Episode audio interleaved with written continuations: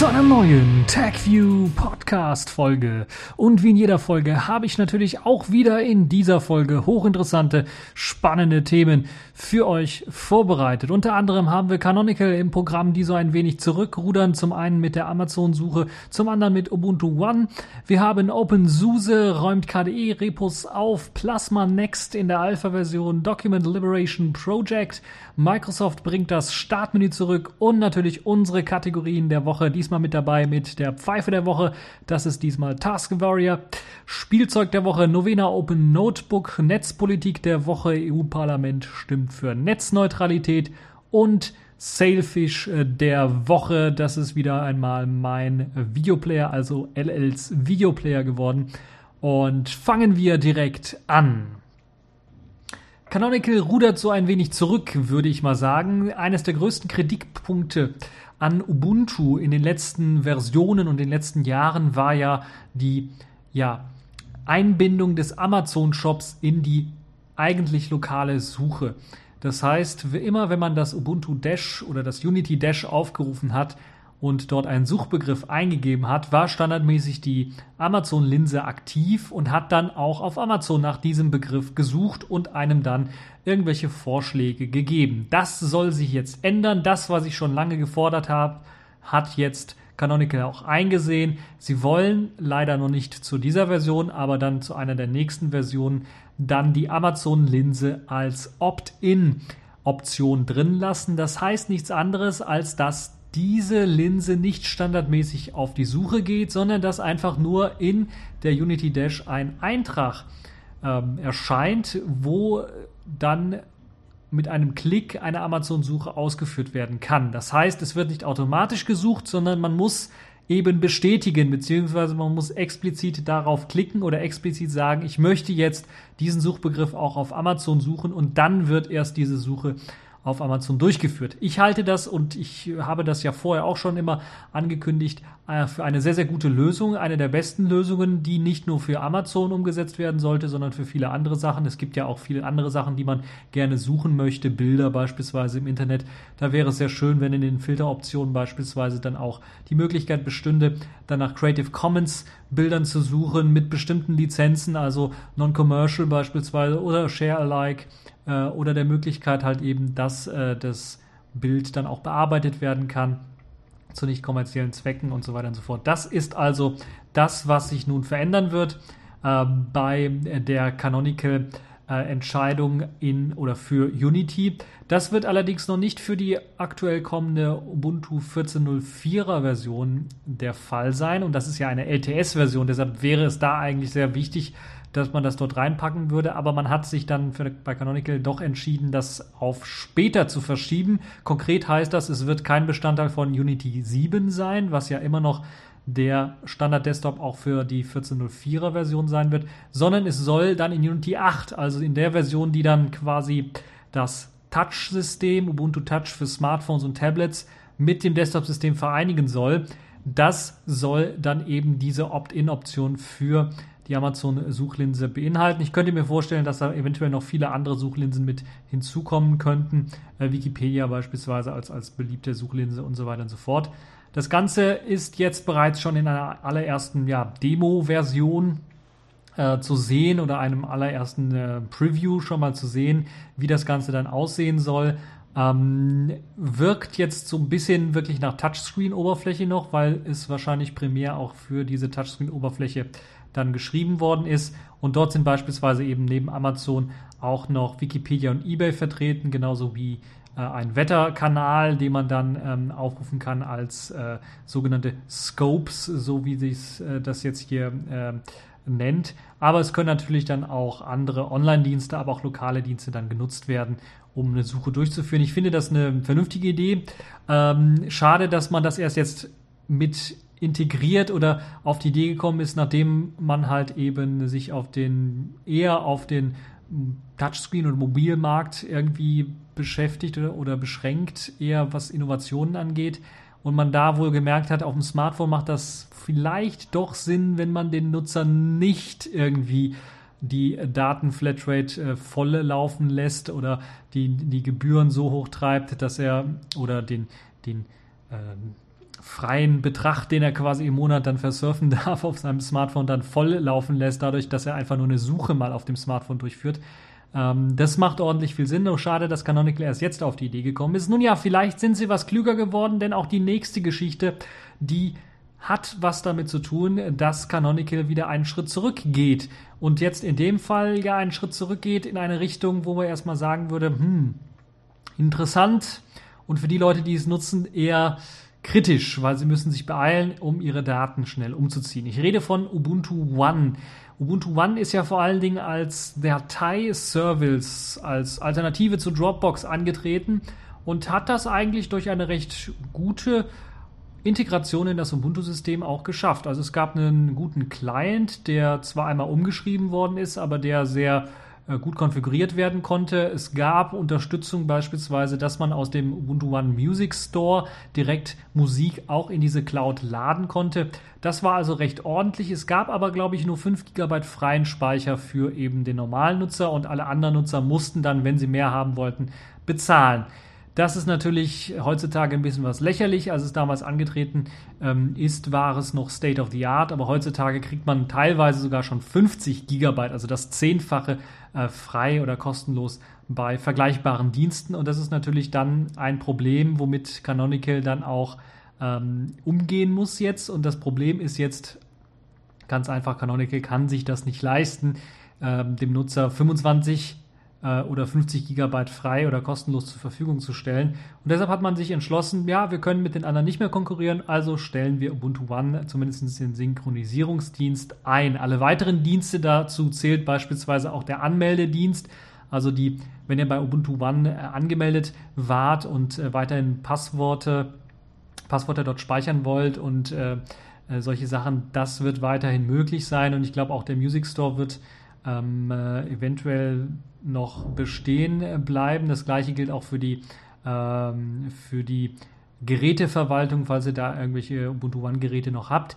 Ähm, schade eigentlich, weil das Ubuntu One war ja auch für Smartphones, äh, gab es das. Ich glaube, es gab dort einen Android-Client. Das heißt, falls ihr irgendwie Musik runtergeladen habt und sie nicht auf euren lokalen Rechner gezogen habt, sondern eben auf Ubuntu One gespeichert habt oder irgendwelche anderen wichtigen Daten noch auf Ubuntu One habt, müsst ihr euch was beeilen. Ich glaube, bis Juni habt ihr Zeit, dann wird äh, dort, äh, werden dort die äh, Sachen ähm, gesperrt oder bis Juni soll halt eben dieser Dateidienst noch laufen bis zum 1. Juni und dann am 31. Juli, also einen Monat später fast, am Ende des zweiten Monats dann, soll auch alles gelöscht werden, was noch auf diesen Ubuntu One-Servern zu finden ist. Deshalb müsst ihr euch was beeilen, wann, wenn ihr da Software drauf habt. Ich persönlich habe da nichts draufgeladen, keine Daten draufgeladen. Ich habe es einfach nicht benutzt, weil es war halt eben Unity beschränkt und äh, oder was heißt Unity beschränkt? Es war halt eben auf Unity abgestimmt und auf, auf diese GNOME-Integration. Und ich bin ja KDE-Nutzer, da gab es keinen ordentlichen Client für und deshalb habe ich das auch wirklich nie richtig benutzt. So, das also dazu kommen wir von einer Linux-Distribution zu einer anderen Linux-Distribution und kommen wir weg von Unity hin zu KDE. Und es passt ja auch so ein bisschen.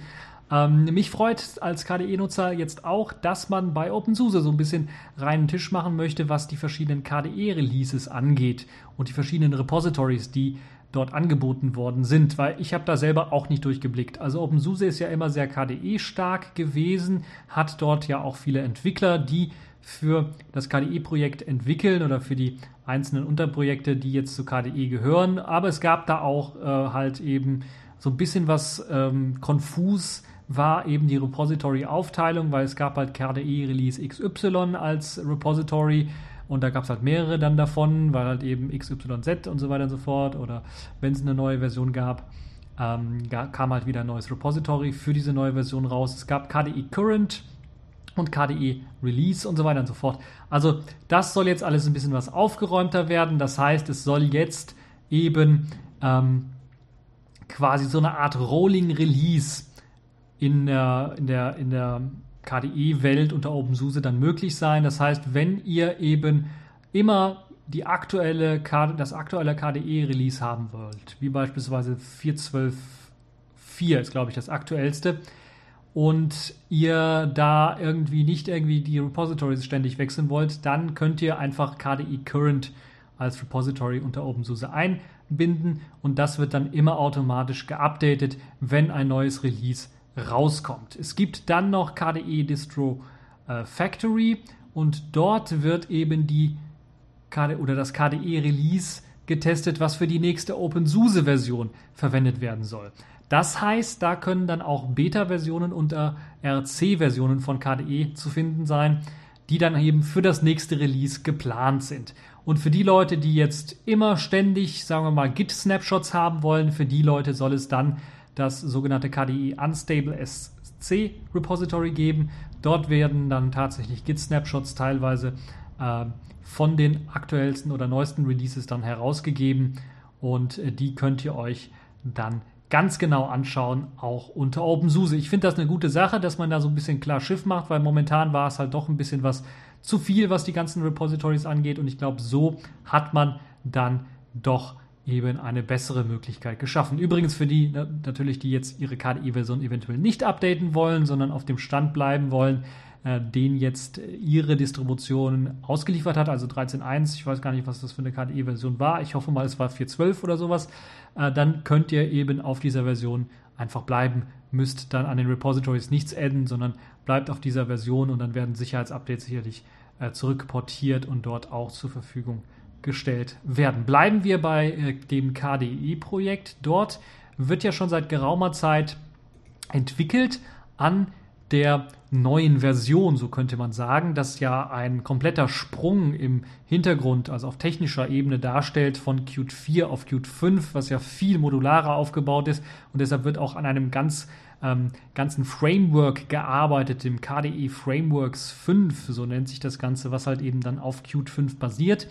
Aber auch auf der Oberfläche wird gearbeitet und dort wird eben an Plasma Next, also an der nächsten Plasma-Version gearbeitet, die dann auf Qt 5, auf QML vollständig aufsetzen wird. Und dort gibt es jetzt ein allererstes Alpha-Release zum Reinschnuppern. Zum Reinschnuppern für die Leute, die natürlich die Möglichkeit haben, entweder sich das selber zu basteln oder eben ein OpenSUSE besitzen, wo man das schon ähm, einbinden kann mit einer Paketquelle. Oder auch für die ganz mutigen Kubuntu-User gibt es auch bereits eine PPA-Quelle, sogar zwei. Einmal, wenn man tatsächlich meint, okay, mach mein altes KDE platt und installiere das neue. Oder mach mein altes Plasma platt und installiere das neue. Äh, und für alle diejenigen, die das vielleicht mal parallel ausprobieren wollen. Äh, wobei ich doch dann empfehlen würde, das mit Vorsicht zu genießen und eventuell nach einer Live-Umgebung dann mal Ausschau zu halten. Da gibt es einige äh, und sich das dort dann anzuschauen. Nun ja, es gibt auf dem äh, Release auf, auf KDE, auf der .kde.org Webseite gibt es eben einen kleinen Artikel, der dann auch die Neuerungen erklärt. Die größte Neuerung ist wie gesagt technischer Natur. Qt 5, Qt Quick 2 wird eingesetzt. Alles mit der Möglichkeit OpenGL ES beschleunigt dann von der Grafikkarte direkt gerendert zu werden. Das hat einige große Vorteile. Gerade der Qt Quick 2 Umstieg hat einige große Vorteile gebracht.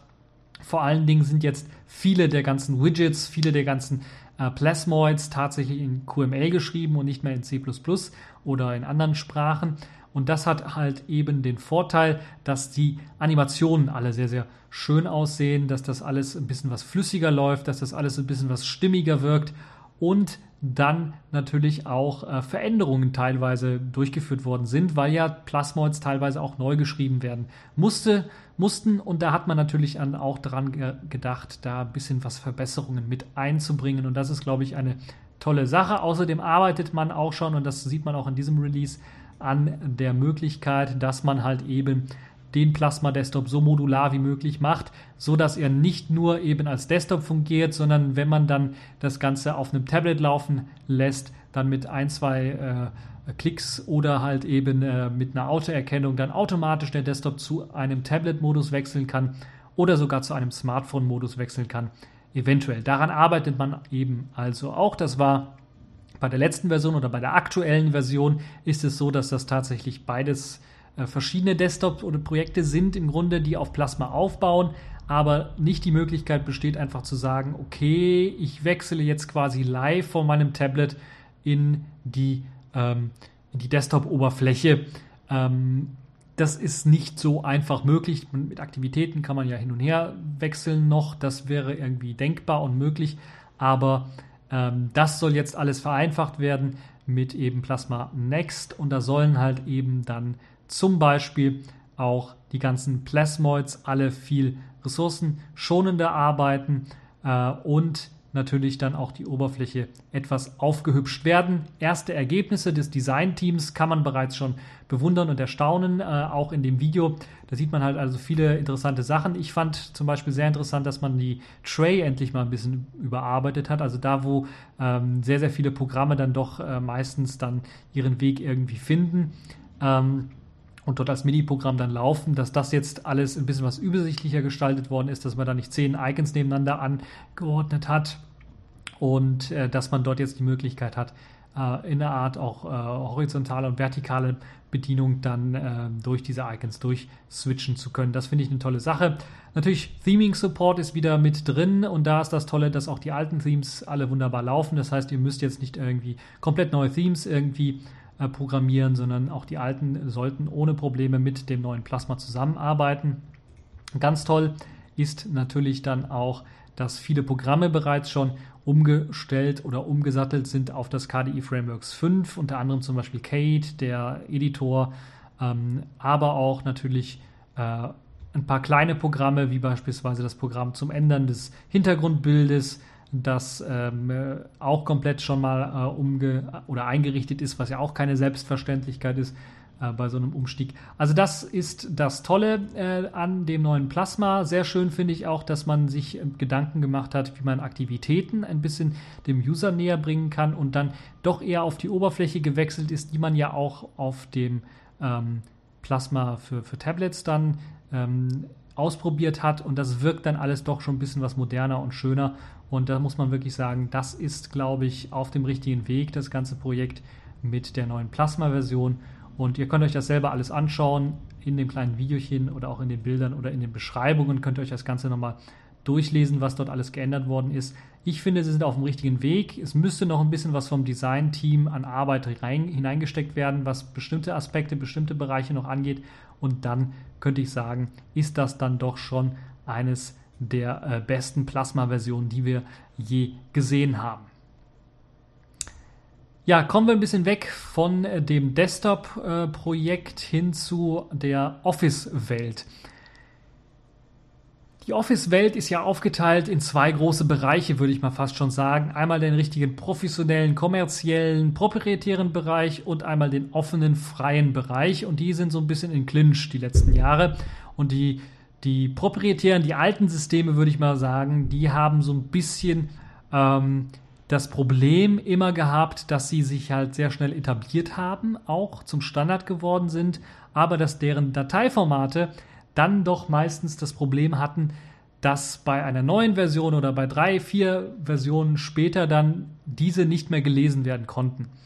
Und dieses Problem hat man dann auch bei der freien, bei der Open bei der OpenOffice-Gemeinde, dann später bei der LibreOffice-Gemeinde, AbbeyWord-Gemeinde, KOffice und Calibra-Gemeinde dann auch angegangen, aber immer separat, indem man dann hat gedacht hat oder gesagt hat, wir schaffen ein Import-Plugin für unser Produkt oder für unser Programm, das es dann ermöglicht, diese alten Formate auch wunderbar schön einzulesen und natürlich auch die aktuellen Formate wunderbar schön einzulesen. Das mit den aktuellen Formaten hat fast nie so richtig gut geklappt.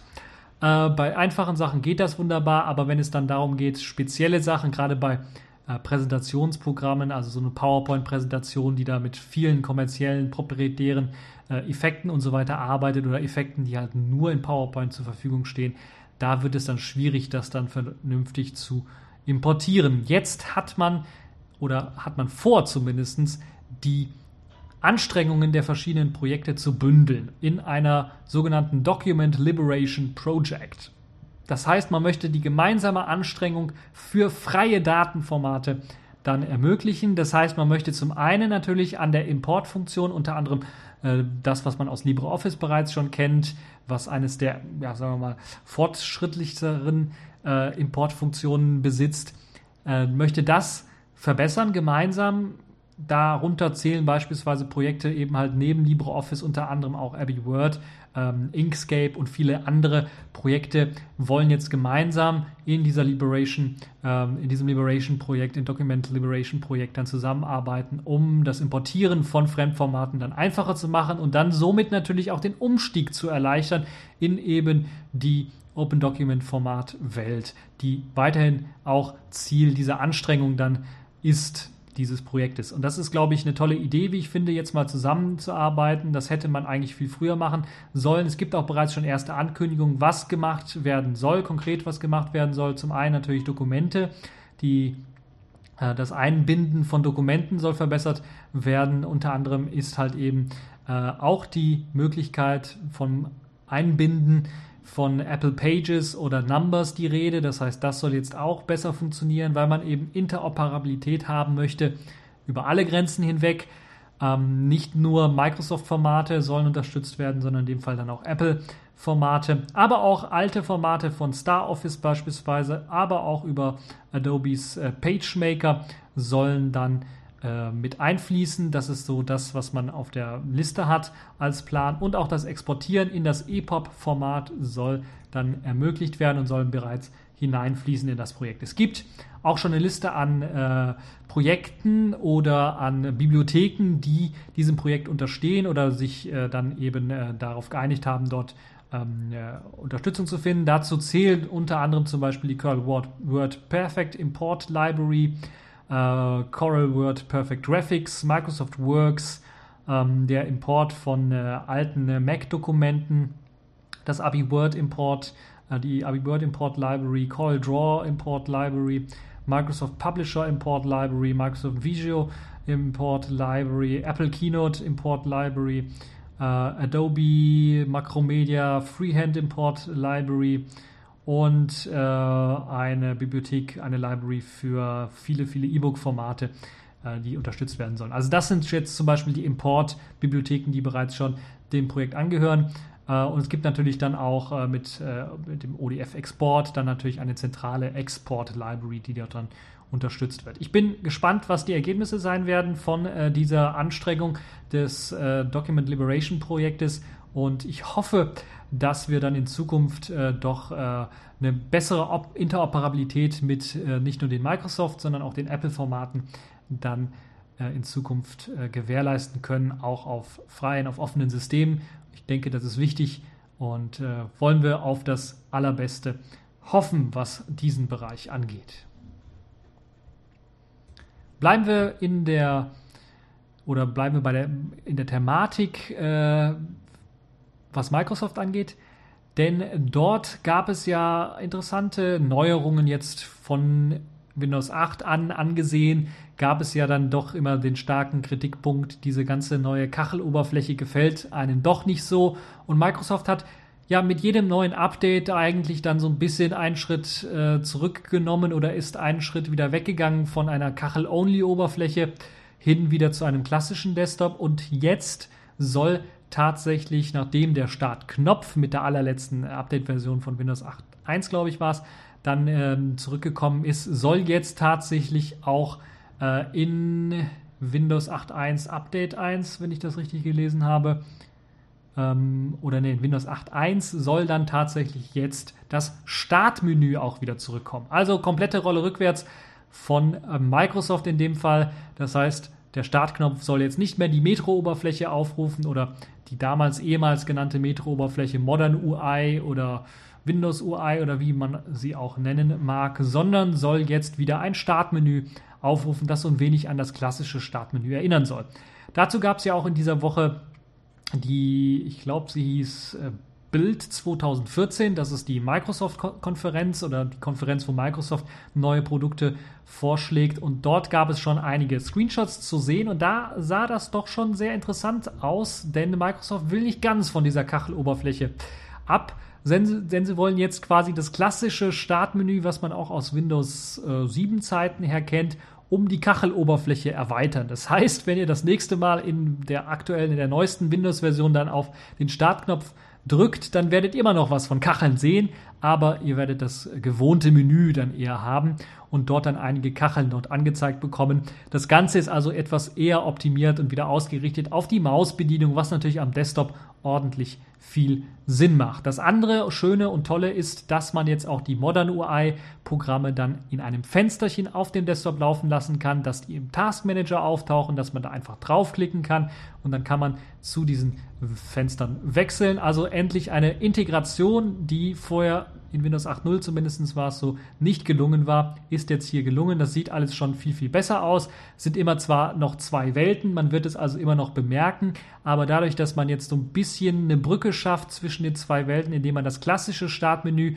um ein paar Kachelelemente aus der Modern UI erweitert, hat man, glaube ich, schon äh, den richtigen Riecher äh, jetzt endlich gefunden, wie man das halt eben schaffen kann, beide Welten irgendwie nicht als zwei separate äh, Welten darzustellen in einem Betriebssystem, sondern dann doch eher als zusammengehörig zu zeigen. Und das ist eine tolle Sache, wie ich finde. Äh, trotzdem sehr interessant, dass Microsoft jetzt dann doch diesen Schritt geht, den Weg rückwärts, äh, die Rückkehr zum Startmenü. Ich habe es ja schon immer vermutet, dass Microsoft das irgendwann mal machen wird. Und jetzt äh, ist meine Vermutung fast quasi fast bestätigt. Ich vermute auch sehr stark, das wird an den Verkaufszahlen von Windows 8 so ein bisschen liegen und es wird auch daran liegen, dass jetzt auch die ganzen Firmen, die sich jetzt vielleicht überlegen, auf, von einem Windows XP abzudaten, weil jetzt, ihr wisst, Montag, da ist, glaube ich, der letzte Tag, wo, wo es Windows XP-Updates noch geben könnte. Danach ist der Support beendet dafür.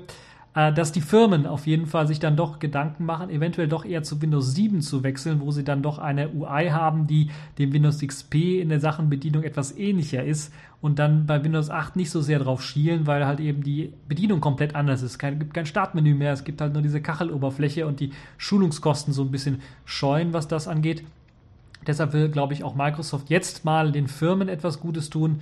Natürlich, um sich selber auch was Gutes zu tun im äh, Umkehrschluss daraus und hat dann eben die Rückkehr des Startmenüs angekündigt.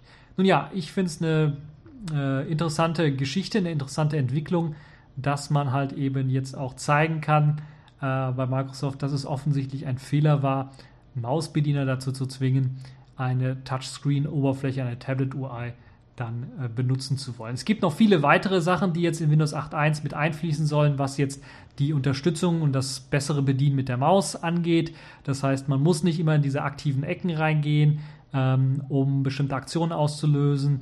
Es gibt jetzt äh, ein Rechtsklickmenü auch in der Modern UI, wo man dann direkt auf der Kachel selber dann ein Kontextmenü erhält und nicht mehr eben ein Touchscreen-ähnliches Menü unten in der Bildschirmzeile eingeblendet wird. Äh, es gibt den Schließen-Knopf für Modern UI-Programme und den Minimieren-Knopf. Man kann es halt eben auch auf der klassischen Desktop-Oberfläche dann äh, benutzen. Das, was noch spannend sein könnte, wäre, wenn jetzt Microsoft auch sagen würde, wir bauen jetzt auch die Möglichkeit ein zu sagen, okay, man kann direkt in den klassischen Desktop hineinstarten und braucht die Modern UI überhaupt nicht mehr zu nutzen, wenn man sie nicht nutzen möchte. Bin mal gespannt, äh, wie das dann in der fertigen Version aussehen wird. Äh, ab dem 8. April, also jetzt in Kürze, lasst mich nicht lügen, in knapp einer Woche, wenn ich mich nicht irre, also am Donnerstag, soll dann das Update verteilt werden für Windows auf die Version 8.1, die dann halt eben auch dieses Startmenü haben soll. Da bin ich echt mal gespannt und da müssen wir mal schauen, äh, was die Nutzer dazu sagen werden, wenn sie halt eben das Startmenü zurückbekommen. Accepted. Connecting. Complete. System activated. All systems operational.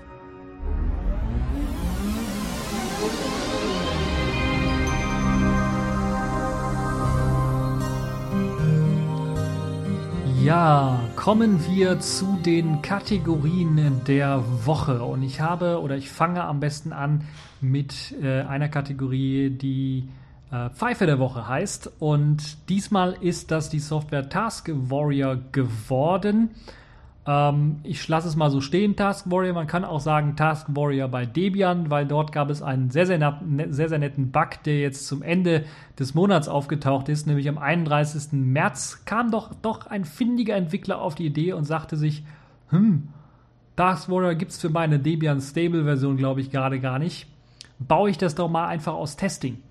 Und es hat nicht funktioniert. Das ist bei einem Test einfach stehen geblieben. Also ihr kennt es ja, wenn ihr was kompiliert, also wenn ihr wirklich was kompiliert, dann gibt es ja manchmal Programme, die dann auch sich selber testen oder beim Kompilieren oder kurz nach dem Kompilieren mal kleine Tests durchführen, ob das wirklich geklappt hat, alles, was man da machen wollte. Und das ist bei ihm fehlgeschlagen. Und zwar andauernd fehlgeschlagen.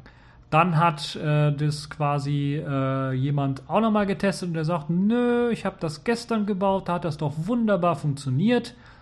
Und dann kam man dem Projekt oder dem ganzen Problem auf die Schliche, äh, denn einer hat dann in äh, einem dieser Testläufe, die dort laufen, in der sogenannten count.t-Datei, einen netten Kommentar gefunden, wo dann drin stand To do.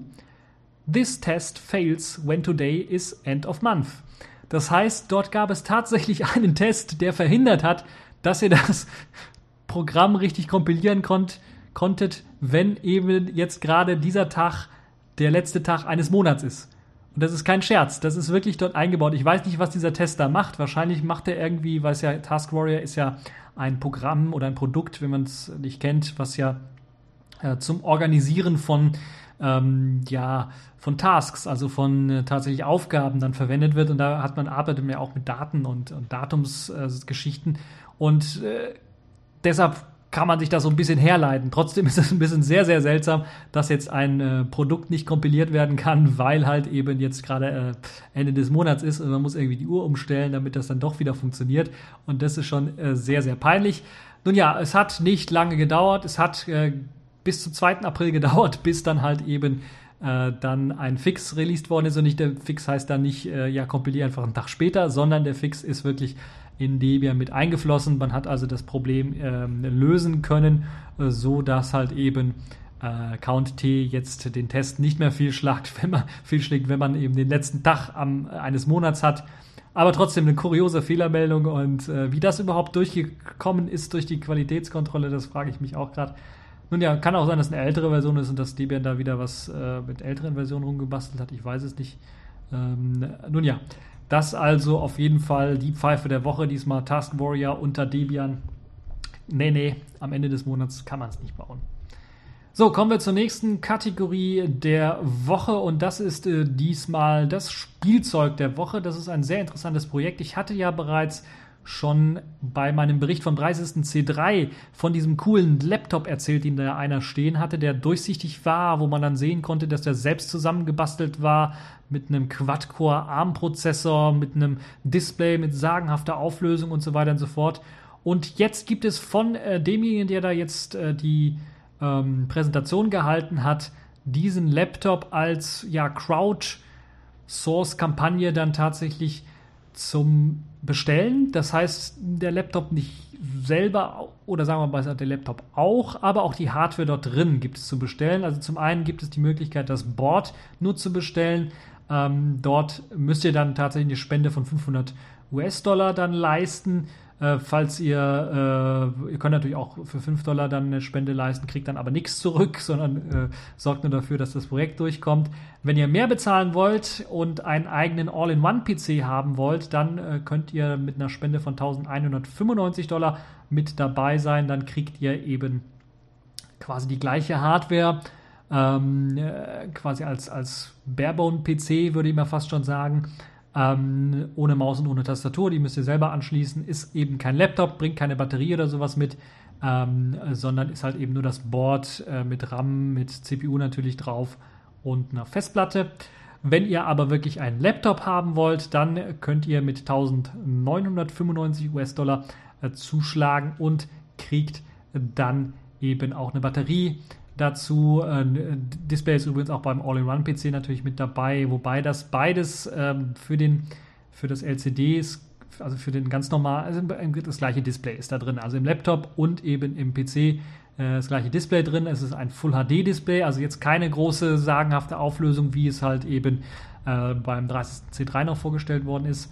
Wahrscheinlich auch aus Kostengründen. Ist aber auf jeden Fall IPS-Display LCD mit ähm, Full HD Auflösung und soll halt dann eben äh, gute Bilder liefern. Wenn ihr noch verrückter seid und einen PC aus äh, Holz quasi haben wollt oder mit einer schönen Holzabdeckung in den Laptop haben wollt, dann könnt ihr euch für 5000 Dollar diesen sogenannten Hellroom Laptop leisten oder den äh, erstmal natürlich spendieren. Es gibt tatsächlich schon zwei Leute, die dafür äh, abgestimmt haben oder die das äh, tatsächlich gespendet haben schon. 28 Leute haben sich bereits schon den Lab, für den Laptop entschieden und 19 Leute interessanterweise nur für den All-in-One-PC. Das ist also boah, schon mal gar nicht schlecht, äh, was das angeht. 25 äh, Leute haben sich nur für das Board entschieden. Das Board kommt mit einem, äh, nennt sich übrigens das ganze Projekt Novena, falls ich das vergessen habe zu erwähnen. Und das Novena Board kommt mit einem 1,2 GHz FreeSquare Quad-Core ARM-Prozessor daher. Man äh, legt natürlich äußerst großen Wert auf die Offenheit der Hardware, sodass ihr selber die Hardware eventuell nachbauen könnt, die Pläne und so weiter und so fort. Alles ohne, ohne irgendwelchen Verträge, die ihr unterzeichnen müsst, dass ihr da irgendwie nicht was machen könnt, sondern ihr könnt sogar die Sachen runterladen, also open und free to download, so heißt das Ganze. Da könnt ihr euch äh, die PCBs ähm, Dokumentation dazu anschauen und runterladen. Äh, das, die Software, die darauf installiert wird, ist natürlich ein Linux. Das ganze Betriebssystem kann halt eben von Open Source äh, Quellen her gebaut werden, neu gebaut werden, ohne große Probleme. Interessant ist, dass das Ganze sehr offen konzipiert ist, auch vom äh, Aussehen, obwohl es jetzt kein transparentes Aussehen in dem Fall ist, aber ihr könnt einfach zum Beispiel, äh, wenn ihr den ganz normalen All-in-One-PC benutzt, dann klappt ihr natürlich den Deckel was hoch, damit ihr das Display sehen könnt. Und dann ist im Hintergrund quasi, äh, wenn ihr den Deckel abmacht, da direkt äh, die Hardware zu sehen. RAM, äh, CPU und so weiter und so fort, die ganzen Schnittstellen, die da äh, verdrahtet und ver, ver, verkabelt sind könnt ihr euch dort anschauen. Da sieht man auch, dass die Platine, glaube ich, nur so halb so groß ist wie das Case selber und der Rest frei ist für andere Sachen, die ihr dort reinstecken könnt, also Peripheriegeräte, äh, was ihr äh, haben wollt, irgendwelche Festplatten, SSDs und so weiter und so fort. Äh, die könnt ihr dort einfach äh, mit einbinden. Toll ist, dass da auch äh, bereits schon zwei äh, Anschlüsse für LAN vorhanden sind, falls ihr also einen eigenen Router irgendwie zusammenbasteln wollt. Das habt ihr dann direkt dabei. Äh, Cortex A9 CPU, habe ich ja gesagt, 1,2 GHz. Es gibt 64-bittig angesteuerten äh, DDR3 RAM. Ähm, Serial ATA 2 mit 3 Gigabits pro Sekunde wird unterstützt. Nicht das allerschnellste, aber trotzdem für ARM-Verhältnisse doch relativ gut. Es gibt einen Mini-PC PCI Express Slot, falls ihr dort irgendwie was äh, anschließen wollt an, an, ja, äh, an, an, an äh, irgendwelchen Peripheriegeräten. Es gibt einen äh, Slot für mobile Datennutzung, falls ihr also die Möglichkeit haben wollt, eine SIM-Karte oder sowas anzuschließen und dann mobil zu surfen. Das ist auch, soll auch möglich sein. Ähm, der äh, das LCD-Display, das könnt ihr natürlich auch, da gibt es einen Anschluss für, für also da müsst ihr nicht irgendwie nicht festgelötet oder sowas, da könnt ihr austauschen, den, den Monitor, falls ihr das wollt. Ähm, es gibt USB 2.0 ähm, Anschlüsse, zwei Stück. Es äh, gibt die Möglichkeit, einen resistiven Touchscreen-Controller äh, ist schon eingebaut. Das heißt, ihr habt die Möglichkeit, den Touchscreen auch äh, zu nutzen, falls ihr wollt. Es gibt Stereo-Speakers, ähm, 1,1 Watt äh, intern natürlich, also die das interne Piep-Pfeifgeräusch und so weiter und so fort. Für, für einen Laptop selber gibt es natürlich dann ordentliche Speaker auch noch. Äh, es gibt einen digitalen Mikrofoneingang, es gibt einen Dreiachsen-Accelerometer, der da eingebaut ist. Und es gibt drei interne UART-Ports. Ähm, an, Ausgang, aus, an Ausgängen oder Eingängen oder an externen Ports gibt es HDMI zum einen natürlich äh, für euren Fernseher zum Anschließen. Macht natürlich Sinn, falls ihr das Board verwenden wollt, wie ein Raspberry Pi als Medienabspielgerät und so weiter und so fort mit ordentlich viel Dampf dahinter. Äh, SD-Kartenleser gibt es da auch. Ähm, natürlich auch hier Kopfhörer und Mikrofonport ist mit dabei. Ähm, wobei das sogar kompatibel ist mit den meisten äh, Smartphone-Headsets. Das heißt, ihr habt die Möglichkeit, äh, einfach zu sagen, ich habe jetzt ein Headset mit Mikrofon und Kopfhörern drin und stecke das einfach in den Port rein und dann wird das unterstützt. Äh, zweimal USB 2.0 habe ich ja bereits gesagt. 1 Gigabit Ethernet ist mit dabei und noch ein zweiter 100 äh, Mbit Ethernet Port, falls ihr eben einen Router betreiben wollt, falls ihr Internet äh, Packet Filter und was, was weiß ich noch da machen wollt. USB OTG also ist auch mit dabei. Das heißt, ihr habt die Möglichkeit da ähm, ja, Laptop-Spoofing, Fuzzing äh, und so weiter zu machen.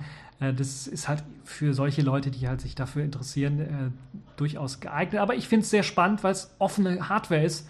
Der Preis ist etwas happig, aber der ist, da sind ja einige schon bereit, dafür was zu bezahlen. Und das hat ähm, durchaus, äh, ja, auch wenn der Preis was hoch ist, äh, durchaus sehr, sehr interessante ähm, sehr, sehr interessante Vorteile, das eventuell auch zu nutzen. Und man hat so das Gefühl, ja, okay, man hat jetzt Hardware, die jetzt nicht äh, irgendwie von der NSA vielleicht mit irgendeinem Chip versehen wird und so weiter und so fort. Also diese, diese Beruhigung hat man da so ein bisschen doch dann. Und die sollte es einem eventuell auch wert sein, äh, wenn man denn möchte. Äh, das System selber wird, also jetzt das Desktop-System und der Laptop, das Laptop-System werden mit 4 GB RAM mitgeliefert, ausgeliefert. Es gibt 4 GB, das ist auch das Minimum, was, die, was man braucht für das Betriebssystem. Äh, Micro SD-Karte wird dort ausgeliefert mit einer Installation von Debian GNU Linux.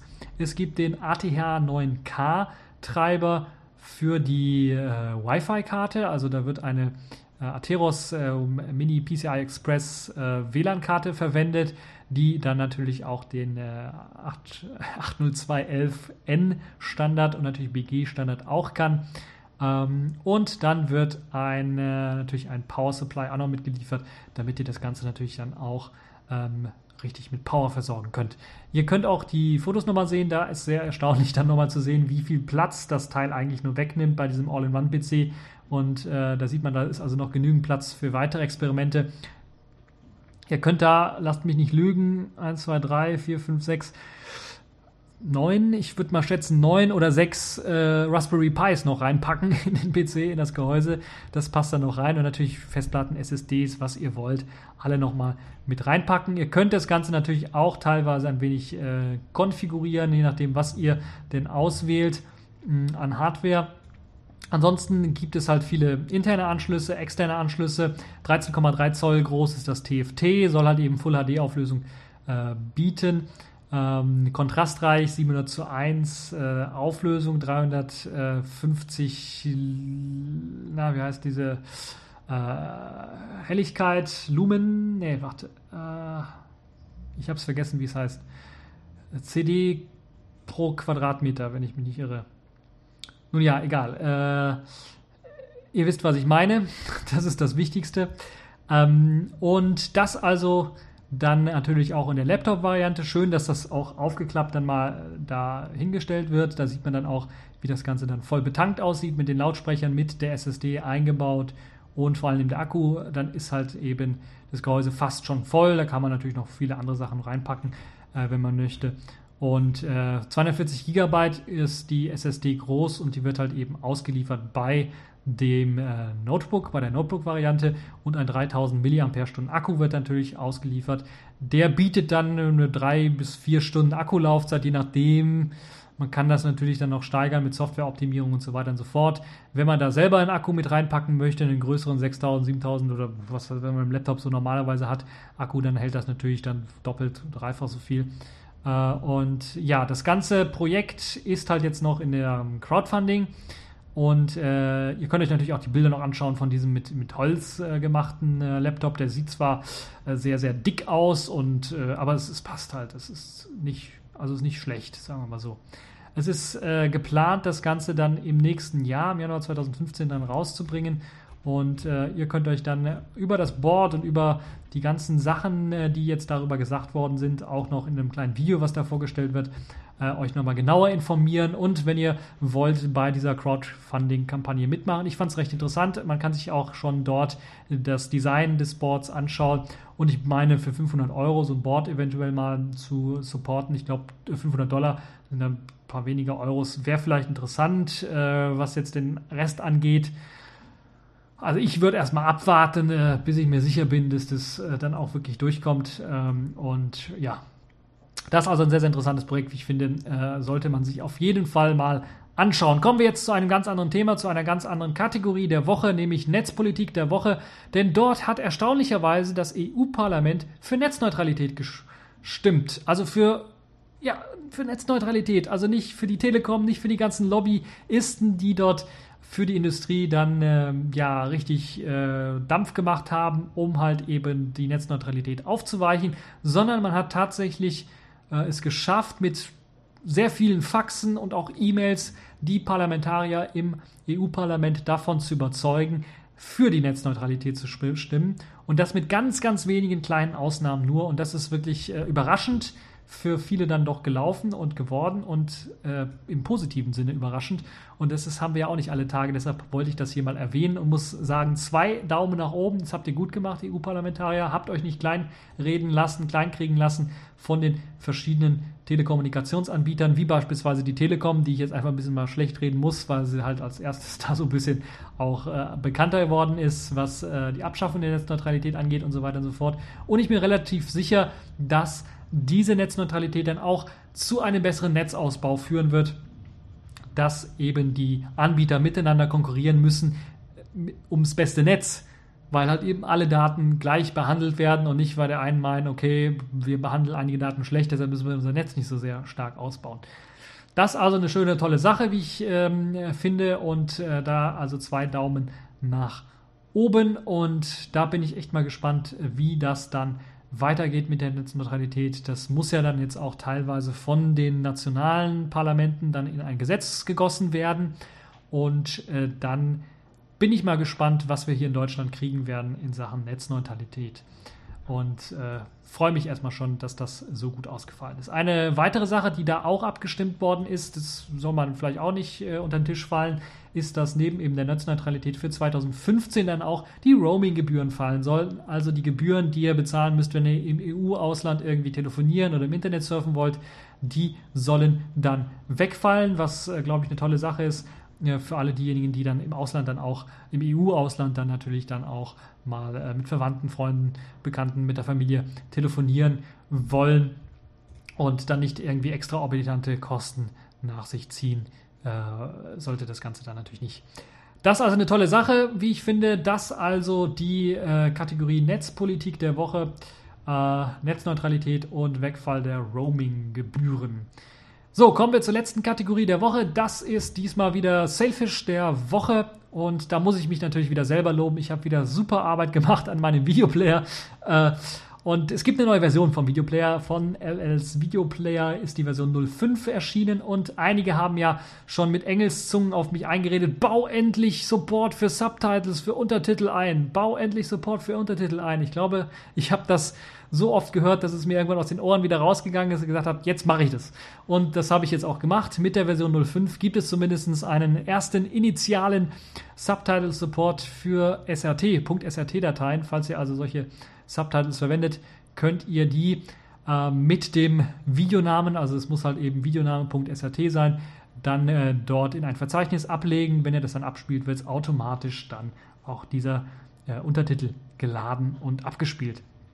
Kann man natürlich alles noch verbessern, ist wie gesagt noch initial, also so Sachen wie Fontgröße ändern, also Schriftartengröße ändern, die Farbe ändern und äh, eventuell äh, Untertitel an- oder ausschalten, solche Geschichten äh, sind noch nicht integriert, aber es ist schon mal ein, erstes, ein erster Test. Es sind, äh, gibt eventuell hier und da mal Probleme auch mit einigen SRT-Dateien. Da würde ich euch bitten, mir das zu berichten, weil sie ja auch teilweise untereinander ein bisschen was inkompatibel ist oder der Standard zumindest mir nicht ganz klar ist und geheuer ist. Aber für die Leute, die jetzt äh, noch andere Sachen erwarten, die Oberfläche wurde ein wenig aufpoliert. Es gibt jetzt eben äh, nicht mehr äh, fünf, oder fünf oder sechs oder sieben äh, verschiedene äh, Push-Down-Menü-Einträge, sondern es sind, glaube ich, nur noch vier, hoffe ich doch. Das heißt, ich habe jetzt OpenURL und OpenFile in Open zusammengefasst, ähm, was dann auch die Möglichkeit euch erlaubt, äh, dann äh, nach Dateien zu suchen oder äh, also wie vorher auch schon nach Dateien ähm, dann Ausschau zu halten, Dateien zu öffnen. der Dateimanager, also der Dateiöffnen-Dialog, ist jetzt auch im Quermodus, im horizontalen Modus ähm, möglich, den zu benutzen. Vorher war das noch nicht implementiert, das ist jetzt mit drin.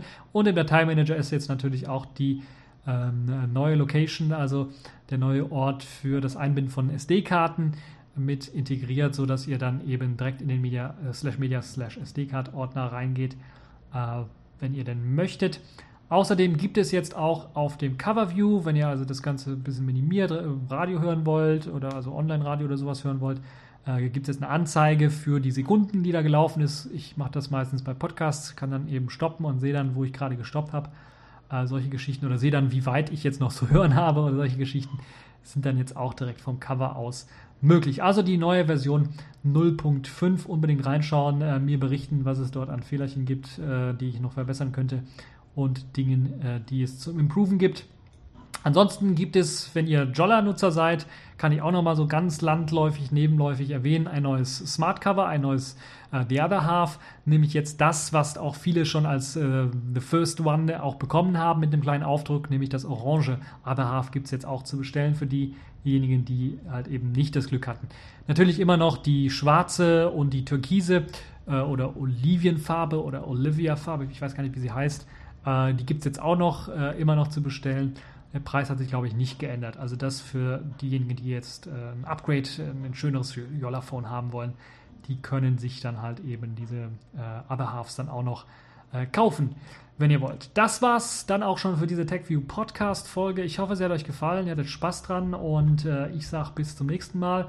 Und ach so, ich habe euch nicht vergessen, liebe Gnome-Leute, die ihr jetzt vielleicht auf einen Gnome 3.12er Review irgendwie gehofft haben.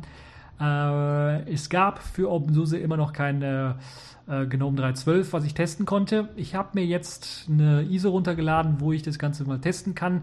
Deshalb könnt ihr damit rechnen, dass eventuell nächste Woche ein Review von GNOME 3.12 rauskommt. Eventuell sogar gleichzeitig mit einem ersten Blick auf äh, Plasma Next, was ich heute auch vorgestellt habe. So ein bisschen, habe gedacht, ich schiebe das mal ein bisschen was nach hinten.